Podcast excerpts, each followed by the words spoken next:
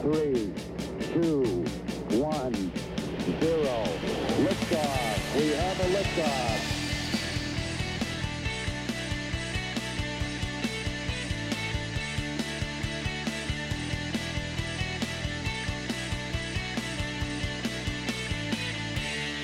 Bienvenidos, bienvenidas a otro episodio más de este podcast llamado Mentores. Me llamo Irene Sango y como siempre yo me dedico a conversar, a charlar con personas que para mí son un referente para que nos expliquen cómo fueron sus inicios, qué han aprendido y qué consejos nos darían a los que estamos empezando los que estamos ahí en las trincheras de nuestra vida, digamos.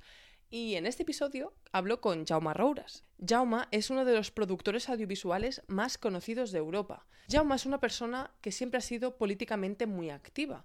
En su juventud se afilió a la Liga Comunista Revolucionaria y luchó activamente contra el franquismo en España y en Europa.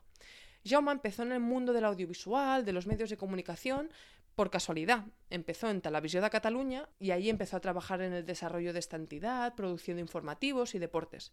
Después, por motivos de la vida que comentamos ya en el episodio, acaba en Dorna Sports y allí fue miembro del equipo que creó el formato del Mundial de Motociclismo que conocemos en la actualidad, que se ve que antes era diferente, yo eso no lo sabía. Y después, en 1994, cofundó junto a Tacho Benet MediaPro. MediaPro es una productora de cine y televisión con más de 6.000 empleados y con presencia en 35 países.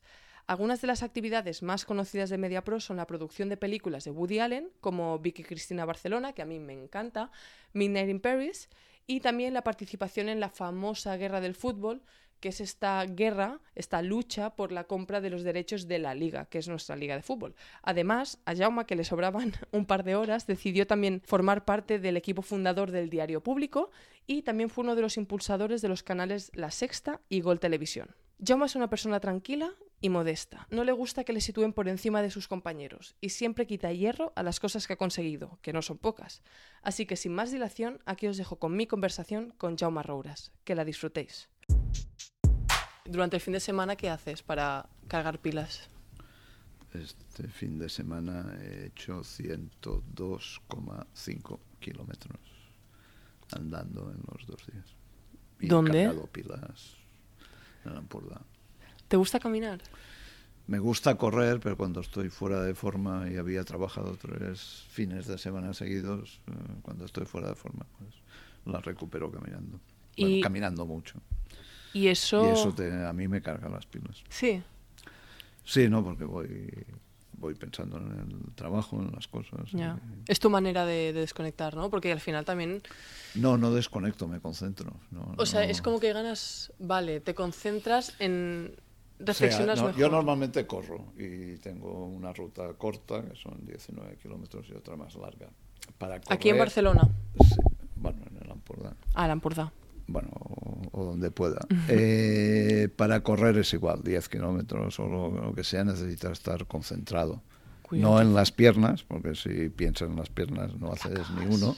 ya. Exacto. Y entonces, pues eso, yo pienso en, en, bueno, en el trabajo, en los problemas, lo que sea, y voy ¿Qué piensas en el- encontrando soluciones a, a cosas y tal. Después me tengo que acordar de algunas de las soluciones que se me ocurren, pero, Ya. Bueno, eso dicen pero me que... concentro en Dicen que las que te acuerdas son al final las importantes. No sé qué opinas. Bueno, veces- cuando uno se hace mayor hay muchas cosas importantes de las, verdad, que, de las que no se acuerda. ¿Y qué piensas en Pero el kilo- vuelven al cabo de un rato. ¿Qué piensas en el kilómetro 7? Cuando estás ya esa barrera de los, bueno, 5 No, o no, 7 no, kilómetros. no, no, es que no, es que precisamente no pienso en, en los kilómetros. Digamos, cuando corro sé dónde voy y, y dónde devolver, no estoy pensando en el recorrido. Wow. Estos dos días sí, porque eran, digamos, para hacer rutas tan largas, Claro, claro. necesitaba ir a sitios que no, la verdad que no conocía, pero, Qué guay. pero fue, sí, sí, sí, fue Me guay. gustaría preguntarte sobre una cosa que a mí me, llama- me ha llamado mucho la atención, que es una cosa que dijiste, que tú dices que tú no trabajas, que tú militas. Y eso me parece súper interesante, desde un punto de vista de curiosidad puramente ingenua. ¿Qué quieres decir con eso? Bueno, pe- pe- pero no, no solo es en el trabajo, yo creo que, que en la vida Sí. uno tiene que sumergirse ¿no? en, lo, en lo que sea. Y entonces, eh, con eso quiero decir que, que no nos tenemos que limitar pues, a los horarios en el trabajo o a determinado esfuerzo con respecto a las familias o con tal, sino que hay que ir a tope con lo que sea, con el trabajo, con la vida, con los hijos, con lo que sea, hay que militar, es decir, ir a fondo en todo sin cortapisas y sin autolimitarnos nosotros, porque al final un horario es una autolimitación porque te la impones o bueno digamos o, te escudas en ella porque no te interesa mm. el trabajo yo también bueno yo creo que nuestro sector es un sector especial en el sentido que el trabajo que hacemos pues lo vemos reflejados en cualquier tipo de pantallas y, mm. y normalmente en un corto plazo de tiempo y esto implica una satisfacción digamos personal y profesional importante que otros trabajos no tienen entonces eso te, te atrae más o te, te condiciona menos a, a las ataduras habituales de los trabajos normales pero bueno yo, yo creo que que todo hay que hacerlo militando, es decir, yendo hasta, hasta el fondo. ¿Y tú crees que eso ha sido una de tus cualidades? Que, porque al final tú has tenido, bueno, has construido esta empresa que, no sé cuánto, estamos en la planta 16, es todo un edificio y obviamente, bueno, has hecho muchas cosas que mucha gente conoce. ¿Tú crees que eso, esto que has dicho es una de las cualidades que te ha llevado a conseguir tantas cosas? ¿Y qué otras cualidades crees que tienes? Pero es que ahí es donde ya empezamos a, ahí es lo que no divergir. Te gusta. No, no, no, porque digamos mi concepto de la vida es ese y después lo aplico y tiene los resultados que, eh, que tenga. Algunas veces van bien y otras veces no van bien, mm. porque no por mucho militar amanece más temprano parodiando el, de esto, pero esto no es obra mía, que hay el esfuerzo de mucha gente y no es una manera de hablar, sino, no, digamos, esto es una realidad porque aquí ha habido históricamente a lo largo de nuestros casi 25 años pues un núcleo de gente eh, del sector con experiencia, con ganas, con tal, ¿no? Y lo que sí quiero subrayar es que no sé si es gente que milita, pero es gente normal que trabaja mucho y yo creo que este es nuestro, nuestro valor diferencial con respecto a otros proyectos y seguramente también es la explicación de, de por qué somos lo que somos ahora partiendo desde cero, ¿no? Y demostrando que gente normal, con ideas, con, con ganas de trabajar y no quiero decir con sacrificio, porque esto me parece demasiado religioso, sino con esfuerzo y tal, pues es capaz de, de levantar cosas que, que, valen la pena. Qué bueno. Me gusta que dices lo de gente normal, que es, es cierto porque tú vienes de, de una familia humilde, de Barcelona, de toda la vida. Entonces, cuando tú te metes en este, que ya te preguntaré el motivo, pero cuando te metes en este mundo, tú me dices, yo tengo esta sensación, haciéndote toda la investigación que te he hecho, los deberes y tal, que al final es un mundo donde hay mucho poder, muchas influencias, bueno o malo, pero te metes mucho con el tema también político, porque son los medios de comunicación, entonces crees que no es algo ya bastante, no turbio, pero bueno, que hay, juegas ya con gente pues que tiene influencias y poder y hay intereses varios de diferentes personas. Siendo tú una persona normal, que militas, que quiero decir, que trabajas mucho y, y, además, por lo que entiendo, te preocupas por tu gente. ¿Cómo te desenvuelves en un entorno así? Pero es que yo creo que, que, en la pregunta hay mucho a priorismo, ¿no? En el sentido de... ¿En qué me equivoco? Dime. No, no digo de, que sea una equivocación, ¿no? Pero en, en definir este este mundo como no el poder y la comunicación y tal y cual. Y yo creo que también lo quiero sumar a, a nuestros méritos.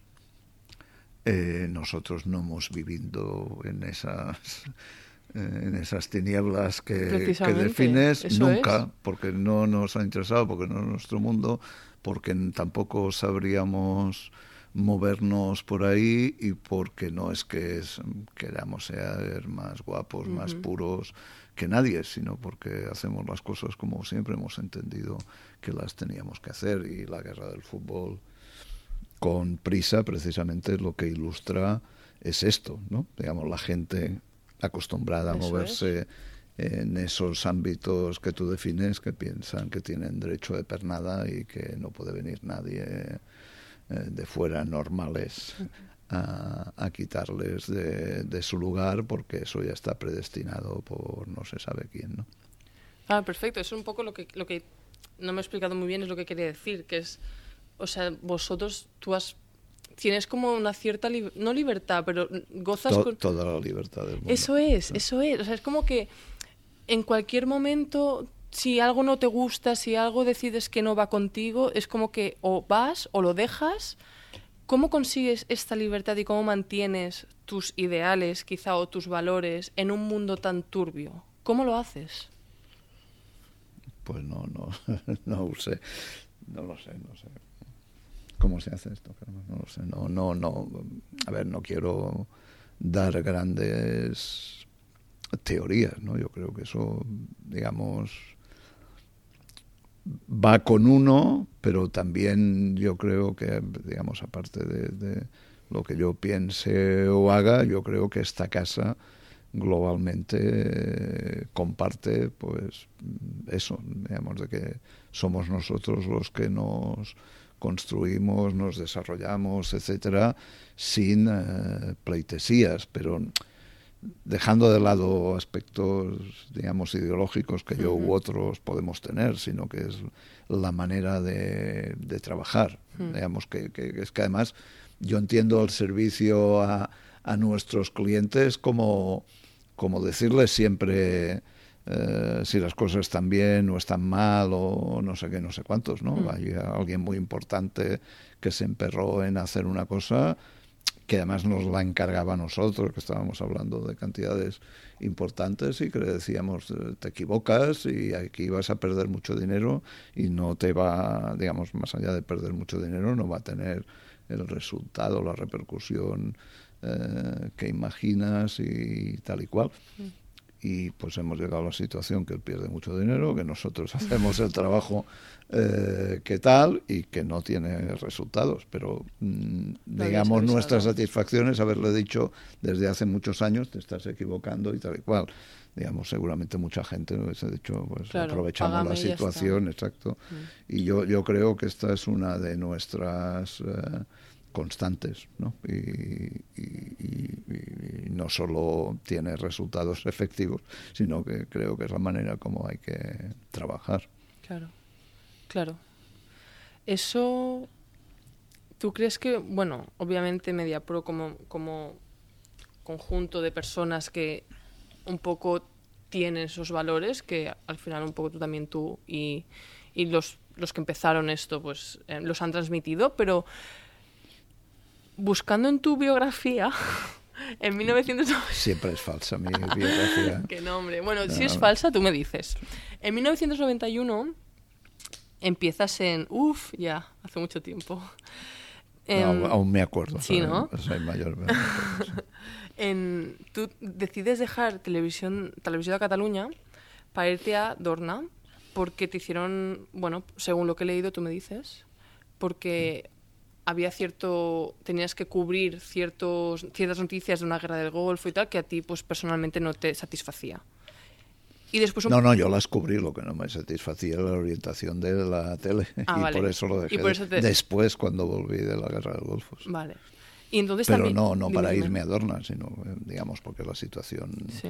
yo entendí que había llegado al límite en cuanto a la capacidad de digamos de expresión y de trabajo que que habían los informativos de TV3 en aquel momento, en lo, desde mi óptica, ¿eh? no estoy sí, claro. penalizando ni calificando ni aquella época ni, ni la actual, sino que, digamos, en lo que yo tenía en la cabeza, en lo que había estado trabajando mm. durante ocho años, pues vi que el recorrido ya no era el mismo y por eso decidí irme, no, no porque me fuese a Dorna. Al cabo de sí, unos meses te me, a buscar. me fui a Dorna. Sí. Y entonces ahí pasó un poco otra vez lo, mi lo, mismo, en el sentido de que meten a Mario Conde. ¿lo Mario Conde bien? compra la empresa. Sí. Eso es. Y tú también decides no involucrarte.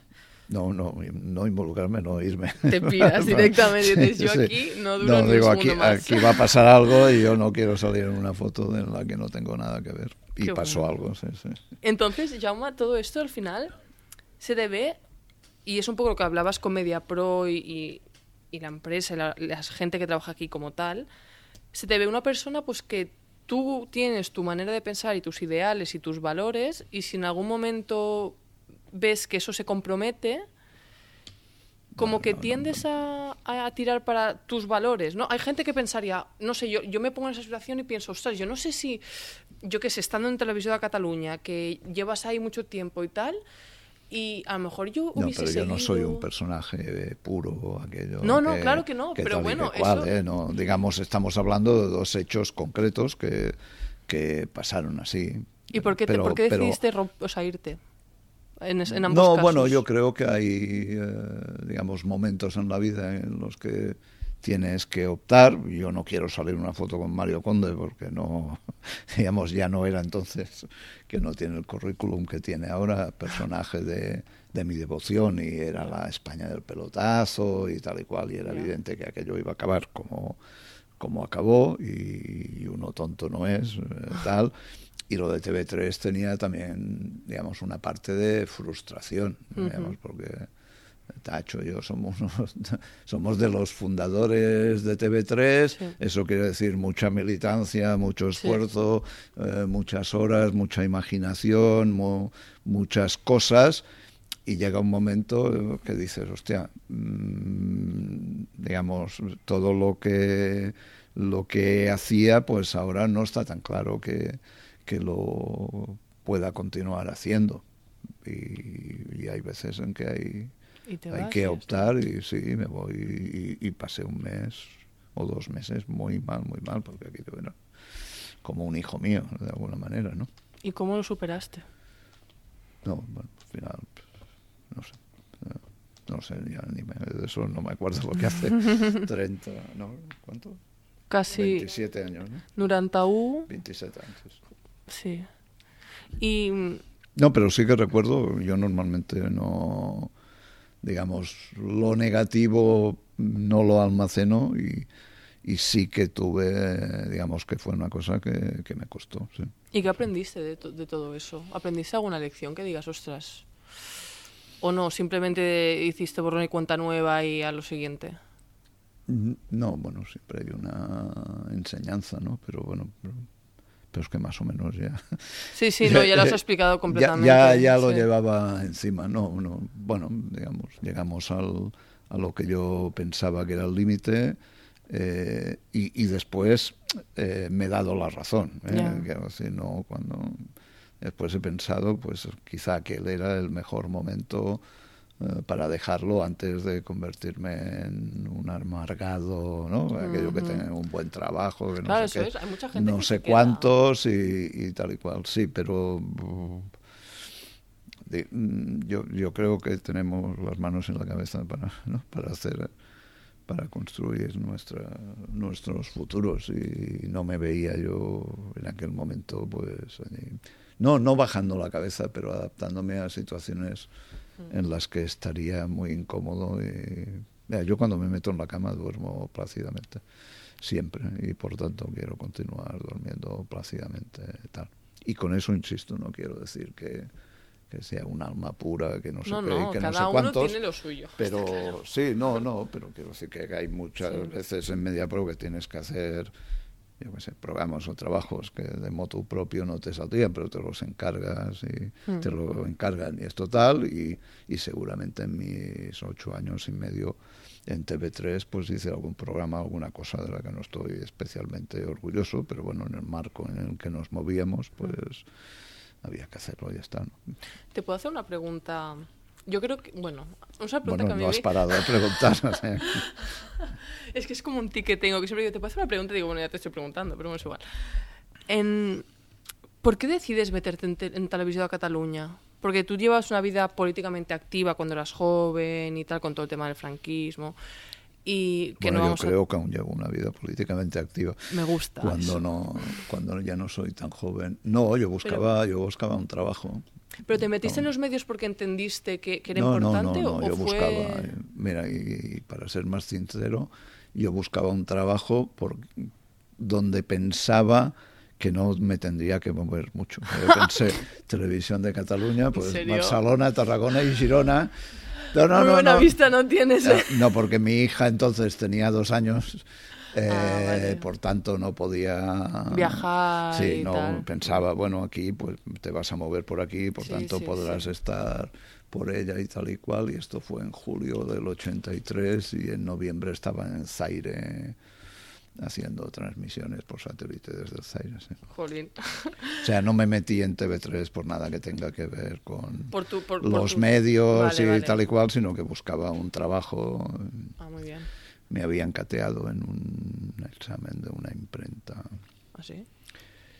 No te lo cuento porque Cuéntamelo. siempre me hace mucha gracia. Y, y yo había llevado una imprenta y por tanto sabía de algo así. El Ayuntamiento de Hospitalet convocó un concurso para gerente de imprenta del Ayuntamiento de Hospitalet. Esto eran unos meses antes. Y me presenté, fui pasando todas las pruebas, de los gramajes de los papeles, todo lo que quieras. Y al final llegué al psicotécnico famoso. Y, Y que estás loco perdido y, te Or- dijeron fuera. Ior Consulting, creo recordar que era en Rambla, Cataluña y tal.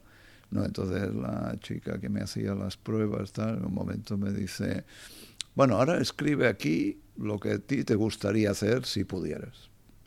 Pero digo, bueno, ¿cómo lo que me gustaría hacer? Sí, sí, sí, lo que tú pienses que te gustaría hacer, sí, y tal. Digo, pero cualquier cosa, sí, sí, lo que tú pienses. Y puse eh, realizador de televisión. ¿Ah, sí? Sí, porque había hecho alguna cosa eh, ligada a la televisión en, en otros sitios y tal. Y, y cuando volvió la chica y tal, leyó aquello de, ah, pero tío, pero yo he dicho una cosa que sea, que poner- que dices- sea realizable. No, no, no, te juro que tal. Y bueno, me catearon y no me dieron el trabajo. Y, y, y después vi el anuncio de TV3 al cabo de un tiempo y me presenté a las pruebas de TV3 y allí sí que Guau. me encontraron, porque yo entré en TV3 con pruebas durante un mes y medio. Sí, ¿no? Hiciste oposiciones y todo, ¿no? Sí, sí, sí. Y de 400 quedamos 20 y poco. Wow. Lúbeda, yo y... No, Rubio de era, Mansió. Wow. Qué bueno, gracias por compartir eso porque bueno, es guay. A ver, No, sí- siempre he pensado Es que me gustaría encontrarme, pero no, no me acuerdo de nada. Era Bueno. solo la anécdota, pero... está guay. Sí. Mira, yo tengo también otra imagen en mi cabeza, que es tú, Ahora ha cambiado lo de la pregunta. porque- por lo de la imagen en la cabeza. Tú y Bonet, Chacho Bonet, Benet. Benet, perdón, perdón, Benet, yendo, ah, suspenso, yendo a Madrid para conseguir los derechos para Televisión de Cataluña por primera vez, un poco en la historia. Ah, sí, que nos echaron. Exacto, que os echaron. Y yo me imagino... Bueno, no, no, os echaron, Bueno, dijeron no, que no, dijeron- dijeron, "Venga, majos". Entonces, yo me No imagino esa, im- tiempo, sí. esa imagen y me encantaría que nos explicases qué hiciste, o sea, una vez que os echan, porque yo sí que me imagino que vais dos Sí, sí, chavales ahí y tal, dos, sí. dije, venga, fuera. Bueno, chavales, chavales. Bueno, ya, más mayores. Pero bueno, eh, y os echan. Cuando os echan, ¿qué, ¿qué conversación tenéis entre los dos y cómo al final conseguís los derechos? Esos primeros derechos que estaban monopolizados por Televisión Española y tal. ¿Cómo fue el proceso de decir, bueno, nos acaban de echar, ¿qué hacemos? No, pero nosotros ya habíamos hecho, creo, el contrato con el Barça, que aquello ya era importante en su Mm. momento. No, fuimos a ver a la Liga de Fútbol Profesional, que entonces estaba en la Castellana, a ver al secretario general. El presidente entonces era Antonio Baró, que era el presidente del español. Pero el secretario general Jesús Samper pues nos dijo que no, vaya, que no quería ni hablar con nosotros, porque yo, y hablaban con televisión española y no con, no con estas palabras, pero al final No era con no unos matados sí, como, sí. como vosotros. No, no, tampoco le dimos, digamos, más importancia porque íbamos, yo creo que todas las cosas hay que intentarlas, ¿no? Y después corregir sobre, sobre la marcha. No, pues entonces yo creo que buscamos la manera de, digamos, obligarles o llevarles a convocar un concurso. Y entonces, digamos, era un marco donde teníamos más posibilidades que, que si eran negociaciones de estas de las que nadie sabía nada, ¿no? Porque entonces no... Pero nadie sabía nada no por, no por nada, sino porque estábamos hablando de hace casi 30 años, ¿no? Sí. Y entonces pues las cosas no tenían la entidad que ahora, que ahora tienen. Y, y nosotros pensábamos que si llevábamos aquello a, a que se recibieran ofertas, pues nosotros conocíamos ese mercado mejor que otros y además siempre estaban atenazados, bueno, atenazados, eran víctimas de pensar que yo tengo esos derechos porque soy yo, ¿no? Mm. Y bueno, y eso es lo que hicimos y, y ganamos. Eso. Wow. Y habla- ah, volviendo un poco al tema este de... Es que a mí eso me interesa mucho y de verdad que no quiero ir a, a ningún tipo de polémica porque es que a mí no me interesa.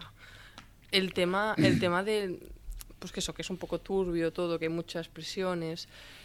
¿Tú no, has pens- no te has cansado de decir, pues eso, que te, a lo mejor te, que digan noticias falsas de ti? O que me da igual que sean ciertas o no, pero bueno, que digan cosas que no son em, exactas de Pero ti. ya, o ya, que... ya no estaría aquí, ¿no? Claro, sí, Mm. exacto, pero no, no, en ningún momento no has pensado, Dios, ¿vale la pena todo esto? Esto vale la pena, ¿no? Pero ya está, Sí. A mí no, no me preocupa lo otro. Yo no tengo muertos en el armario, entonces todo lo que digan, entre comillas, eh, siempre tiene un límite. Quiero decir, yo no, no me van a enganchar porque no hay nada por lo que engancharme. Pueden eh, enganchar, entre comillas, por mis opiniones, pero yo no las voy a cambiar. eh, no, no me voy a adaptar, pero digamos, yo no he comido con Villarejo, para decir algo que, eh, que ahora está de moda y que se ve que, que hacía todo el mundo, etcétera. Quiero decir, en todos esos registros a mí no me van a encontrar, por tanto, y cuando alguien se pasa, pues eh, le pedimos una rectificación. En el caso del país nos ha costado cuatro años ¿no? que rectificasen. Es una lástima porque quizá hubiese preferido tener 250 millones de euros a no tenerlos. Eh, pero quiero decir que no, no, no es que seamos vengativos, pero hay cosas, hay niveles Los por los, sí. por los que no ni voy a pasar yo ni esta casa en lo que le afecte y bueno y cuando alguien se pasa pues si hemos de ir a los tribunales vamos y si no pasamos ¿eh? De- del 90% o del 95% pasamos porque eh, tampoco tampoco son tan importantes Ya.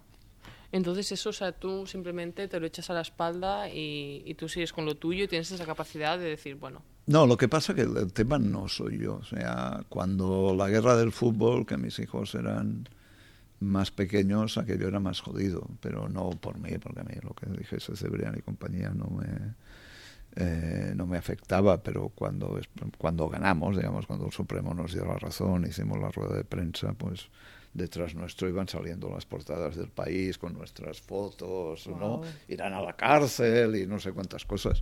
Eh, entonces, pues digamos, eso para chavales de 10 años Claro. mm, no es, mm, aunque siempre han sido muy fuertes, la verdad, eh, pero no, No es fácil, ¿no? no es fácil ni, ni además se, se lo merecen. Y entonces todos estos miserables que se dedican a, a hacer estas cosas deberían pensar en esto, en estas consecuencias. ¿no? ¿tú crees? ¿Tú has estado Ahora mucho- se ríen conmigo. ¿eh? Tú has estado, en- bueno, has tenido contacto, MediaPro está en 35 países, quiero decir, tienes mucha te expones mucho a nivel internacional. ¿Tú crees que todo esto pasa en otros países? Ya no digo en contra ti o si hay unos buenos y unos malos, yo no pregunto eso, sino esa, esa influencia por el poder, esas ganas de, de dominar tanto... Es que no sé, yo lo veo como muy turbio. ¿Tú crees que eso pasa en otros países? ¿O, o que aquí en España la lucha quizá... por el poder es universal. ¿no? Sí, No- pero- no- Ostras, no sé. Aquí, que, que aquí pueda haber unos cuantos miserables más. Bueno, pues quizás sí, pero tampoco creo que, que, Es que es lo mismo, ¿no? que, que sean especiales. Digamos, hay quien es más ilustrado y hay quien es menos ilustrado y hay quien tiene más cultura y entonces lo camufla mejor y hay quien es un zoquete y lo continúa siendo toda la vida. O sea, no... ¿Tú no has cambiado nada desde que empezaste? Desde que eras, por ejemplo, He- activista. He, perdido ahora. el pelo. Antes tenía pelo, ahora Bueno, no todo tengo, sea eso. sí. Pero no has cambiado nada. Mm, O sea, obviamente has cambiado He mejorado. ¿no? el mundo. O sea, quiero decir, los años al final te hacen cambiar, ¿no? Pero todo lo que pensabas cuando eras joven lo sigues más o menos pensando. Bueno, yo creo que la historia da la razón, ¿no? Y acompaña, digamos, la crisis del 2007-2008, pues da la razón a los que pensábamos, pues aquella frase que alguien dijo hace 150 años que los ricos cada día son más ricos y los pobres cada día son más pobres y que esto hay que cambiarlo, pues ahora se ha demostrado que eso tan denostado pues continúa siendo desgraciadamente una realidad, es decir, que cada día hay más pobres y cada día hay más ricos y que la franja se amplía en lugar de disminuir, pese a todas las políticas socialdemócratas y todo lo que se quiera. ¿no? Pues esta es la realidad insalvable y sobre el fondo, claro, evidentemente que habré cambiado, pero no Sí. sé tal, pero sobre el fondo de las cosas no, no solo no he cambiado, sino que me he reafirmado. Bueno, la realidad, digamos, me reafirma en, en eso, ¿no? Y, y el último punto sobre este tema que a mí me interesa, porque parece que todo el tema de pues eso, los ricos, los pobres, como que hay mucha polarización, ¿no? Que es como los pobres, ah, es que los ricos tal, los ricos no, es que los pobres me, los- no, me quieren quitar el dinero, cosas así, ¿sabes?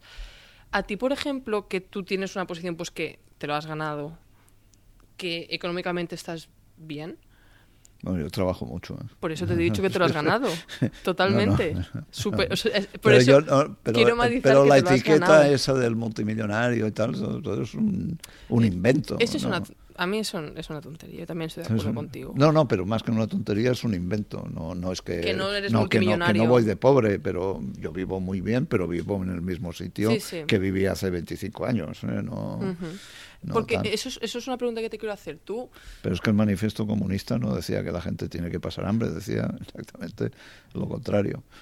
la entonces, ¿qué haces? O sea, la pregunta es, porque a mí me pasa que, digo, a ver, yo al final veo el dinero como un facilitador, ¿no? De lo que tú quieres hacer. O hay gente que gana mucho dinero y se compra yates. Ahí cada uno hace lo que quiere. Entonces tú con el tema del dinero dices, bueno, te, te, tachan de, de decir, ah, es que cómo hablas de comunismo y tal cuando tú pues estás muy bien a nivel económicamente. ¿Tú qué les dices? Porque al final es lo que, lo que pienso yo es, bueno, el dinero al final sí, puede que obviamente hay gente que lo pasa mal, pero al final también es un facilitador para hacer de este mundo un lugar mejor. Entonces tú Pero eso tiene que ver con lo del militar y... Ah, no, no, no. No, no, sí, sí, en mi caso Ah, tiene en que ver con, con- Vale, con dime. lo de Perdona. militar. Eh, digamos, no... O sea, insisto que el manifiesto comunista no decía que todos tenemos que ser pobres, lo que decía es que hay que acabar eh, con esa situación. Entonces hay unos que tienen más, hay otros que tienen menos, pero yo creo que la, la discusión real está en el, en el compromiso o en el no compromiso. Y yo Eso creo es. que mi tiempo, o una parte importante de mi tiempo y de mis esfuerzos, pues está en intentar conseguir que esta sea una sociedad más justa, más distributiva y todo eso. Y la gente que no lo hace, pues yo no tengo nada que reprocharle, ¿eh? digamos, este es mi, mi rollo. Otros tendrán tendrán el suyo, pero cuando digo que me voy a dormir y duermo plácidamente es precisamente porque creo que cumplo con lo que yo he defendido siempre. No, no me ha dado la impresión, bueno, no, no es que no me haya dado la impresión, estoy convencido que en ningún momento me he saltado ese compromiso. Wow. Una cosa que me sorprende de ti, y a lo mejor te lo reitero, pero es que de verdad que me sorprende un montón, es lo claro que tienes tus ideales. O sea, que tienes como una brújula interna a nivel moral, que cada uno tiene la suya y no porque tú la, o sea, no porque tú la tengas más afinada es mejor o peor, pero que tienes la brújula moral muy afinada. Es decir, tú Pues que yo creo que todo el mundo tiene su brújula Yo no- moral, ¿no? yo no creo, bueno. Otra cosa es que sea correcta, incorrecta, medio pensionista, no sé qué no sé cuántos, pero, Pero ¿tú crees todo eso? el mundo tiene una brújula y, y se mueve en función Sí, de pero eso, lo- ¿no? o sea, lo tuyo es como muy... O sea, que lo ves clarísimo, blanco o negro. O sea, obviamente tendrás tus, tus comidas de olla que has dicho, pues, con el tema de pues, hacer proyectos que a lo mejor no estás más orgulloso y tal, pero en estas cosas sí que te veo que eres como que no dudas. Pero la gente duda tanto como... La gente duda, no- Jaume. Yo creo, vamos, sé, bueno, no sé, tú tienes más edad que yo, lo sabrás mejor, Exacto, sí, ¿no? no, Pero- no, yo, yo creo que la gente cada día, digamos, la vida nos obliga continuamente a tomar decisiones. Tú no tienes Y precio. yo creo que yo no tengo precio, Pues no, pero tampoco nadie ha venido a ponerme, Ya, eso es verdad. a ponerme no sé qué. Eh, pero bueno, es que precio, ¿para qué? O sea, ¿qué, qué se supone que se supone que debería aceptar para hacer qué? Ya, ya, no ya. sé, tampoco... Cuando tenías... Pero ya, ya he dicho dime. que aquí no llama nadie. O sea, eso No, es un- a- aquí, no, eso es una, una gran ventaja. Porque saben que aquí no hay nada que buscar, ¿no? Quizá. Bueno, sí, porque saben que, Claro. pues, digamos que no, no, no, si nos amenazan no sé qué, si no sé qué, no sé cuántos, o sea que, que eso también te da mucha tranquilidad, es decir, porque molestan menos. ¿no? Molesta menos. ¿Qué es una liniotipia? ¿Y qué recuerdos tienes? Linotipia. Ostras. o sea, es que, mira, ¿sabes qué pasa? Que yo incluso lo he buscado, e incluso ¿Dónde vi buscándolo, una? Vi una hace fue como, ¿esto qué es? En la universidad, en Madrid, en una universidad. ¿En Madrid? Sí, sí, ¿es que sí? Sí, sí, fui a dar una charla o algo. política manual de instrucciones. Nos, nos pasaron a una sala y ahí- Exacto, de allí, que- pero que era la Complutense, comunicación de la, en comunicación de la Complutense había uno. ¿Y qué es? Una linotipia es como se hacían antes, bueno, los libros y los periódicos. Wow. Es, bueno, es, digamos, como, un- como este ordenador que tú tienes, pero eh, después del teclado había pues un horno Dios. un horno de plomo. Y entonces tú escribías en el teclado, pues bueno, donde yo trabajaba hacíamos libros, pues iban, iban escribiendo las páginas de los libros. De ahí salían, cada línea era una barrita de plomo, que las juntabas hasta tener, bueno, de- dependía, porque había libros de 30, había libros de, de 40 líneas por página, entonces las sacabas, le pasabas un rodillo con tinta negra, imprimías en una página, corregías, Ostras. volvías a picar toda la línea de lo que te habías equivocado, porque claro, aquello era, un- Tenías que corregir. era una fundición. O sea, no puedes corregir antes, claro, porque lo tienes que imprimir. No, claro, tienes, Oh, y tienes que mía. cambiar, tienes que cambiar toda la línea de plomo, es decir, aquella línea la volvías a tirar al horno y Ostras. entonces volvías a escribir y te volvía a salir la línea que tenías que intercalar, pero los periódicos también, bueno, era, Sí, sí, era como otro la- Mm. sistema, pero también se, se hacían así. Eso me ha ayudado a ver los gazapos. Normalmente cago, sí, cazo los gazapos muy bien porque, porque digamos, se, se me va... Claro, tienes como un sexto se- sentido sí, ya. se me va la vista a, a Pero esa, claro, a esa tenías, tenías 12 años cuando empezaste a trabajar y dejaste la escuela y te pusiste a trabajar. Pero en- eso en aquella época... Era no. normal, ¿no? Claro, era normal. No, no, lo, normal era no trabajar y no tal. No, no, digamos, no era ningún eh, sacrificio, no sé Sí, qué, sí. no sé cuánto. No, con eso no quiero decir que, ni, fuese fácil ni, ya, ya. ni que las cosas, ni que los trabajos fuesen tal o Ya. cual, pero quiero decir que era lo que hacía, bueno, digamos, en, en- en mi barrio y tal. No diré todo el mundo, pero muchísimos. Entonces era lo adelante, normal, ¿no? tenías que ir a trabajar, pues tenías que ir a trabajar, sí, pero eso para salir adelante, que se dice, sí. ¿Y qué recuerdas? O sea, ¿tienes algún- alguna memoria? No sé, que te- porque al final, no sé. Todo el mundo al final tiene memorias de cuando eres más niño. ¿Tú tienes alguna memoria de...? de- No, yo las tengo todas, pero, pero nada. bien, no hay nada que te marcara, o sea, siempre los primeros trabajos, te- no sé, No. ¿no? Bueno, No. sí, ahora pillas gazapos más rápido. Bueno, ya, pero eso, eso no me ha marcado de tal, eso es una facilidad que, que adquirí gracias al trabajo. No, pues, eh, yo no quería ser bombero, ni carpintero, ni nada, siempre he sido muy pragmático y entonces pues nada, pues hacía aquello y, y No, muy está bien y ya está. ¿no? Sí, sí, si no hay nada que contar, no cuentes nada, no pasa nada. No, no, pero quiero decir que no, no, es que no... Sí, que no tienes algo remarcable que digas, me pasó esto un día con... No, pero es que después tampoco, no, es decir, yo, yo no tengo, ni hago repasos, ni, ni, ni tengo visiones negativas de, de épocas más jodidas o no sé qué, pues, digamos, ya está, pues ya Sí. Pasó, pasó y, a mí lo que me importa es lo que hago ahora y O sea, lo que li- haré es como que mañana, lim- ¿no? dejas la mochila del pasado como más rápido, o sea, no te no, no, no reflexionas ni nada, es como, bueno, Lo que pasado, no, pasado reflexionar, está. reflexiono mucho, pero... Ah, eso me gusta a mí, ¿ves? No, no, pero, pero una cosa es reflexionar, la otra es eh, recrearse Sí, o, sí, sí, o dar entiendo. vueltas. a mí, a cuando vienen ¿no? Historias que lógicamente son verídicas y que no las estoy criticando, de no, pero es que una infancia terrible y entonces no sé qué. Bueno, pues oye, Algo eh, que te marca de toda la una vida, infancia sí. terrible no se deduce como en las películas un asesino en serie, ¿no? Que son normalmente las películas de Sí. Uno es un asesino en serie porque... Bueno, tú eres el productor aquí, tú me sí, dirás. tal y cual y no sé qué, no sé cuánto. Bueno, pues Mm. no, no, y a mí estas cosas nunca, nunca me las he creído ni nunca me han acompañado. ¿no? Es decir, cuando tienes un mínimo nivel de razonamiento, pues haces lo que lo que haces. O sea, si, si eres un asesino en serie es porque quieres ser un asesino en serie, no, no porque tu padre sí. te pegara cuando Sí, tenía cuatro años. Cosa que le ocurre a mucha gente y no hay tantos asesinos en serie, ¿no? Es verdad, es verdad. ¿Y mm, qué libros lees o qué libros mm, has leído que te han marcado?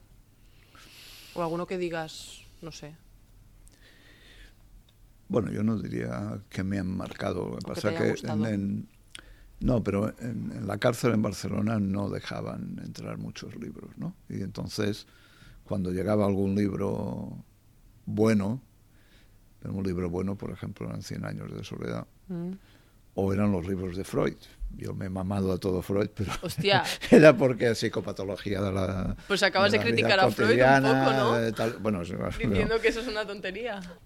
eh, y entonces, no es que me marcaran, pero leí muchas cosas muy diversas, pues porque tampoco tenía acceso a otras. Después yo, ya hace muchos años que viajaba mucho, ahora los aviones van muy rápidos, pero antes no, no, no iban tan rápidos, y había todas las escalas y, y, eh, no habían iPads, ni móviles, Dios. ni todas esas cosas, y por tanto eh, leía muchísimo en, en los viajes y tal y cual, entonces aparte que, que me gusta. Pero es, puede sonar atópico, para mí 100 años de soledad me, me- no es que me descubriera un- el mundo de Macondo, lo que me descubrió es una manera muy diferente de, de- de- de explicar las cosas, ¿no?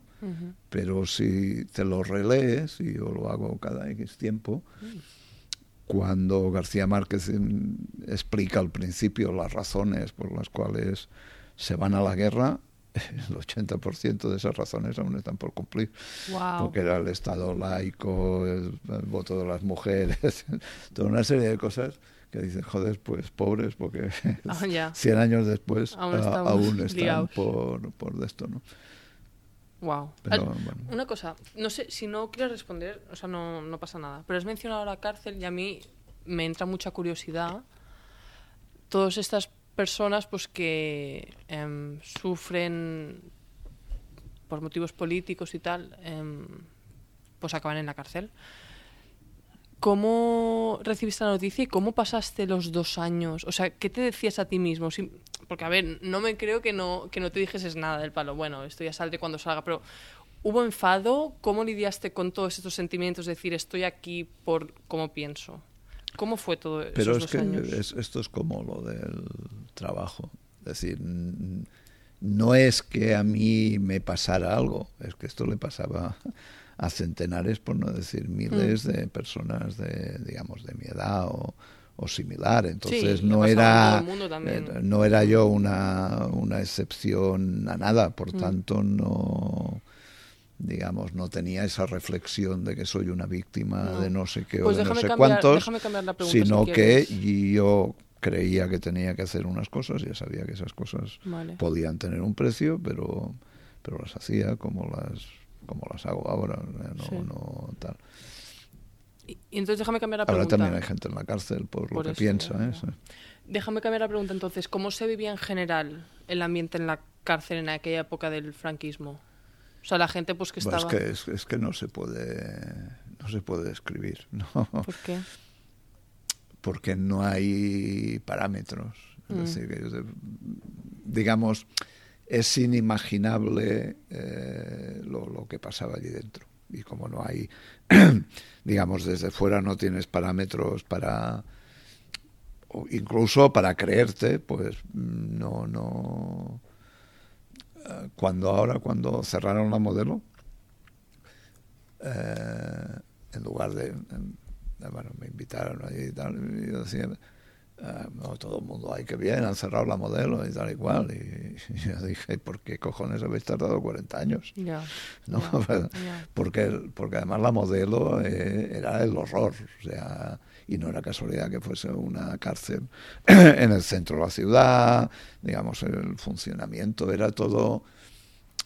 O sea, te lo puedes tomar a risa o te lo puedes tomar a broma, ¿no? Cuando te hacían... Eh, eh, allí te hacían una especie de juicio cuando entre comillas, te portabas mal, y entonces el tribunal, el tribunal era la monja, el cura, el médico, el jefe de servicios y el director.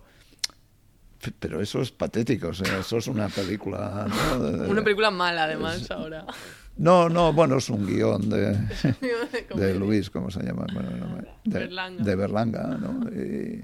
y, pero seguramente tú haces eso ahora y la gente no se cree que las cosas fueran fueran así entonces tal. pero bueno digamos yo creo que fue una gran experiencia ¿Sí? aprendiste algo aprendí de todo no, no, no, aparte de leer a Freud no aprendí pues eso lo que es la vida real y, no la de los libros ya pero no no bien bien yo tampoco tengo ningún mal recuerdo no quiere decir que que lo pasásemos bien. Pero mm. bueno, pero es, digamos, si había que madurar, joder, si, maduré... Rápido. Bueno, ya, ya entré maduro. ¿eh? Sí, eso, eso estoy pensando, digo, bueno, ya llevas bagaje detrás. Em, Me costaría más ahora, o sea, yo creo, y no lo digo para hacer demagogia, yo creo que los presos de ahora lo están pasando peor ¿Por qué crees eso? Porque no hay ninguna razón para que estén allí en el siglo XXI, digamos, por lo que han hecho, han pensado y tal y cual. Y, cuando no tienes una explicación racional a lo que te está pasando es cuando sufres, ¿no? Claro. Ya, yo, ya sabía lo que estaba pasando. Sí, el, enemigo era más claro cuando en tu época en ese sentido. Bueno, la, el rollo social, etcétera, era, era diferente. Ahora, el enemigo porque era franquismo, o sea, porque era dictadura. Sí, no, pero quiero decir, si, si no hay una razonabilidad, una mm. explicación mm. a tal, pues es, es más jodido, ¿no? Porque entonces la sensación de injusticia es mayor. Sí, totalmente. Mm, no quiero comernos mucho tiempo, pero tengo un par de preguntas más. Sí, hemos contestado a todo. sí, súper bien además. Em, a ver, estoy intentando hacer una selección de las preguntas que tengo para no... Vale. ¿Cómo defines el éxito? O sea, es decir, es una, ¿te gusta la pregunta? Si no te gusta, te puedo hacer otra. Pero, ¿cómo defines el éxito? Es como si no me gustan mis principios, tengo otros. Eso tú no. Pero es, déjame decirte un poco más. Es decir, a nivel de la sociedad, a nivel social, vemos tu vida y la gente puede decir, ostras, ha tenido éxito, ¿no? Pues eh, la empresa ha ido bien, tiene una familia, tal. Tú, personalmente, ¿cómo defines el éxito? Es decir, miras a tu vida y estás contento. Pero es que yo es que no creo en el... O sea, esto es el rollo aquel de, ¿no? del éxito, el hombre hecho a sí mismo, todas esas cosas. Como quieras. Y no, no, pero es que es, es, es digamos, es, es falso el, concepto, ¿no? Será muy americano y muy, muy tal, pero no, no existe el hombre o la mujer hecha a sí misma, sino que seguro que hay un entorno familiar, que hay unos equipos de trabajo, que hay XXX que llevan a que una cosa funcione o no funcione. Aquí recuerdo que hace un año teníamos una discusión, bueno, un debate, no una discusión enfrentada, sino un debate sobre, sobre nuestro posicionamiento en el mundo, ¿no? Ocurrió el año pasado. Y, y, y hay un documento de la Comisión Europea que dice que Mediapro es la segunda productora en Europa y tal y cual. Que yo creo que somos la primera, pero, pero me servía para ilustrar el tema ese del éxito y de cuál es nuestro objetivo ahí. Dicen que somos los segundos, pues oye, de, eh, de maravilla.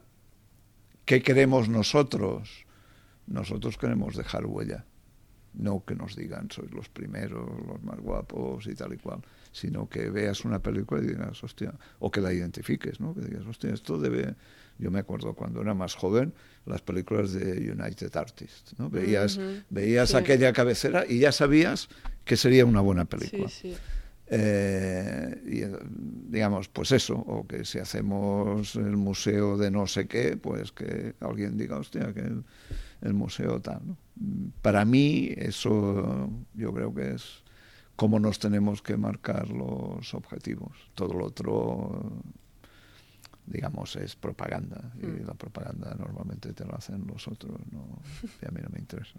Entonces, para ti una vida plena es eso, es tener un, un- un impacto en, en la sociedad, dejar huella en acorde con lo que tú crees y tus valores, es tener... Bueno, un impacto en la no, pero dejar huella no, no porque digan eh, Pepito hizo esto, ¿eh? sino, Mm, no, no. eh, digamos, Un por una social. manera de hacer las Eso cosas, por una manera de hacer cosas que ayuden a, a cambiar situaciones, eh, digamos, todo este tipo de rollos que es de muy mal explicar, pero No, que no, yo, lo- yo ya sé qué quiero decir. No, no, te entendemos perfectamente. te entendemos vale. perfectamente.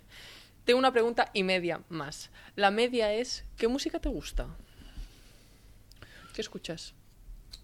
Pues yo escucho mucha, mucha música electrónica. ¿Qué dices? Sí, sí, sí. A mí, me, a mí me gusta mucho la, la música electrónica. Lo que pasa que antes para correr me ponía mucha música, ahora, ahora menos. No, no sabría decir por qué, pero... ¿Corres sin música? Sí, sí, ahora, ahora prácticamente. A, a lo mejor para arrancar, ¿no? Pero, pero después, sí, no, no... Me encantaría estar dentro de tu cabeza en el kilómetro 7 sin música. No sé por qué, tengo un... No, pero yo pienso en el trabajo, ¿no? Ya, No sé. ya, bueno, a ver. Es que aquí se trabaja mucho. ¿eh? Ya, ya, ya. Ostras, pero... No, no, pero antes sí, antes estaba todo el rato con música y ahora, pues eso, a veces para arrancar. Pero bueno, a mí yo voy desde la música electrónica, pasando por ACDC Mm. y acabando en los Beatles con Jack y Raymond en medio. O sea, no, Ah, no muy bien, un tengo... guay. Sí, sí, no Muy tengo... tal. Ahora descubrí Spotify, Spotify. Spotify, y- porque antes iba con aquello, con Con el Disman, no, el no, yo cambié al iPhone hace muchos Ah, años, porque yo antes tenía, estuve, yo era de BlackBerry porque yo escribo mucho en el teléfono y el teclado de la BlackBerry iba Es muy bien, fácil, pero sí. entonces tenía que ir con la BlackBerry y con una radio para escuchar música. Sí, sí. Entonces me pasé al iPhone para escuchar la música y hace Claro, poco, porque a mí todo eso, digamos, de, de las tiendas de Apple y tal y cual no me llama mucho la atención, Mm. pero me apunté al Spotify. Em, Y ahora, bueno, es una maravilla. ¿verdad? No, no, es una maravilla. sí. Porque a veces el otro día, bueno, el otro día, claro, hacer, hice el domingo 58 kilómetros en nueve horas y algo, sí, tal, claro. Al final, no, pero, pero ¿qué hago entonces? Entonces voy a buscar alguna canción concreta que, que de esto. Claro. Y, Ahí y tienes claro, es una maravilla, es que cualquier cosa que digas, hostia, me apetece tal, haces así y, y, y- y además no hace falta ni que acabes. Pero, por ejemplo, me bajé Indesinentes del bueno, y, y a la Indesin, ya, pum, es una maravilla. ¿no? Sí, la verdad es que vivimos en un mundo ahora que, a pesar de todo lo que pasa, al final es, una buen, es un buen momento para estar vivos, yo creo. Puedes tener Spotify en Lampurdá mientras corres, caminas 10 kilómetros. No, ¿cuántos? 58 kilómetros. Ayer 58. Bueno, la última pregunta. Ya sé que a ti no te gusta, Jaume, dar consejos, pero mm, quiero que te pongas en la piel... Si lo siguieran, a lo mejor sí me animaba. Que no, sí, Pero mira. el problema de dar consejos es que nadie te hace caso. Bueno, pero yo creo que habrá personas, sobre todo yo creo jóvenes, ¿no? Porque ponte un poco en, en nuestra piel cuando tú eras joven y, y a lo mejor veías a gente, pues, referentes que, bueno, que habían hecho cosas que a ti te, te impactaban y decían, guala, yo de mayor quiero tener ese impacto o quiero hacer ciertas cosas como esta persona. Entonces, para mejor ahora estás en una posición donde hay jóvenes que miran hacia ti y por favor, da igual ideologías y tal, al final tú has conseguido grandes cosas y has hecho cosas muy guays. Entonces, ¿qué consejos le darías a los jóvenes pues que quieren ya no conseguir sus sueños, porque eso es como muy unicornios y arcoiris, pero a lo mejor tener un impacto en la sociedad o cambiar algo de la sociedad o, o sí, o, montar una empresa. Pero, es que el punto de partida es, es este, ¿no? Es decir, yo no concibo no concibo la vida sin el compromiso social en el sentido ¿no? de que digamos tú llegas aquí y tienes de todo no tienes hospitales tienes escuelas tienes calles tienes tal bueno, pues digamos eso que la sociedad te da, eh, tú estás obligado a, entre comillas, devolverlo, ¿no? En el sentido de, tener un compromiso hacia tal. Entonces, para mí es muy difícil disociar las, las dos cosas. Pero no, no es... No es un consejo porque para mí es una obligación. O sea, creo que todos pero también soy consciente que no le puedes decir a todo el mundo que, que tiene que, devolver la sociedad lo, lo, que le ha dado, porque es difícil de, de, entender o de asimilar o de aceptar hoy en día. ¿Por qué es tan difícil? Ah, no, no, no lo sé, pero si tú vas con ese discurso por ahí... No, sé, sí, sí, Nadie va a seguir este... Te dicen, tú eres tonta. Este, eh, exacto, nadie va a seguir este consejo. Entonces, claro, como el punto de partida es diferente y además eh, yo no creo tampoco en los modelos. Es decir, no, que, que, yo viva o crea o lo que sea tal, no, digamos, no tiene que ser ni una referencia ni una obligación para todo el mundo.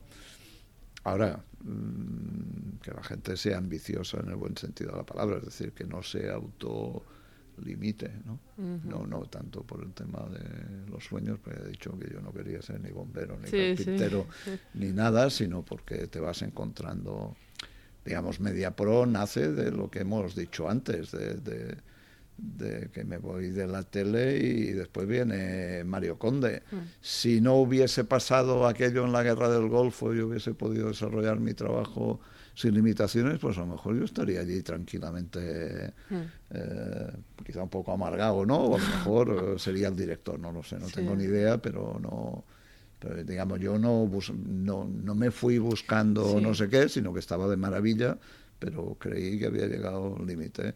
Y de Dorna, que además yo era un fan de las motos y en TV3 comprábamos carreras del, del Mundial de Motos, pues conseguir y montar aquello era para mí